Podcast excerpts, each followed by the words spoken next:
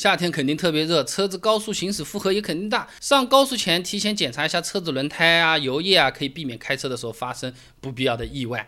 那这些事情呢，在自己家里做做就可以啦，不要到 4S 店去被人家宰啊。轮胎检查，用胎压计直接对准气门嘴，啪戳进去。就显示胎压了，这辆车的标准胎压是二点一，那么保持二点一就可以了啊。油箱盖后面有写，如果高一点的就放，低一点就打，不用刻意去调高或者调低啊。那这个油箱盖如果你找不到的话，那 B 柱上面也有可能会写着啊。厂家呢是在不同环境中做过测试的啊，找最适合这辆车子的胎压。需要讲的呢，这个是冷车胎压啊。那接着呢就是检查轮胎的磨损情况啊。这款胎压计同样可以检测这个轮胎纹的这个深浅啊，推出旁边的细针插到轮胎纹的这个凹槽里面，你可以把。这个胎压检测器贴在轮胎表面啊，就会显示出轮胎纹的深度了啊。那一般来说的话呢，大于三点五毫米呢是良好。如果轮胎纹路在两点五到三点五之间呢，就代表即将要更换了。那小于两点五毫米呢，就说明你就尽快就把它换换掉吧。这东西我家也有卖啊。那没检测仪的话也可以，我可不是为了做生意啊。你拿了一块钱的一个硬币，你插进去看这个菊花啊，完全露出来的话啊，就说明要换轮胎了。不买东西也是可以的啊。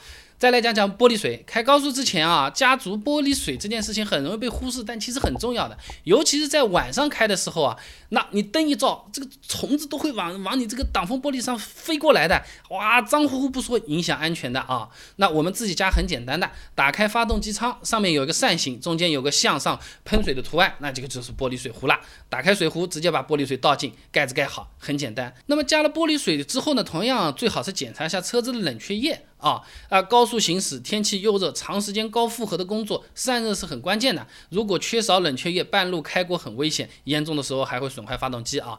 冷却液壶很好找的，机舱内里面你看啊，印了个 coolant 的，或者说是温度计标识，哎，那那就是了。冷却液壶呢，一般会有这个 max 和 min 最大值和最小值标在那边的。如果你这个车子呢，像这样只写了个 min 最小值，上下各有两条线的，那么你只要保持冷却液在这两条线中间就可以了。啊，那这辆车呢是冷却液加多了，多了呢会导致这个冷却壶膨胀，严重有可能会破裂啊，不建议多加。那加冷却液很简单，只要买型号匹配的就可以了，打开这个盖子倒倒进去。那一定要冷车的情况下加啊，刚熄火的时候打开盖子啊，里面的高温冷却会喷出来，很危险的啊。呃，那么机油，发动机周围有个可以拉的、可以拔出来的，这个就是机油尺。机油尺呢拉出来，擦干净再塞回去，然后再拉出来看。这个时候的机油才是真实的高度啊！那只要这个机油在机油尺的凹槽中间就是标准的，要是少了呢，打开发动机上的这个机油口加一点进去，型号对就可以了啊。那加注口一般在发动机上面，盖子上面有个小茶壶一样的这种标志，如果你的车子烧机油报警，你这个仪表台上也是这个标志啊。那么再讲一些小细节。上高速之前最好带个偏光镜，尤其是夏天，这个光线特别强。如果长时间顶着阳光开车，眼睛是会受不了的啊！不光是这样，高速出个隧道之后，光线立马变强，眼睛甚至会短暂的失明。带上开车相对会更安全一些。然后高速上面最好是带一些现金，很多地方的过路费现在还不支持手机支付，偏远的地方非要收现金，这个就是非常的麻烦的一件事情了啊。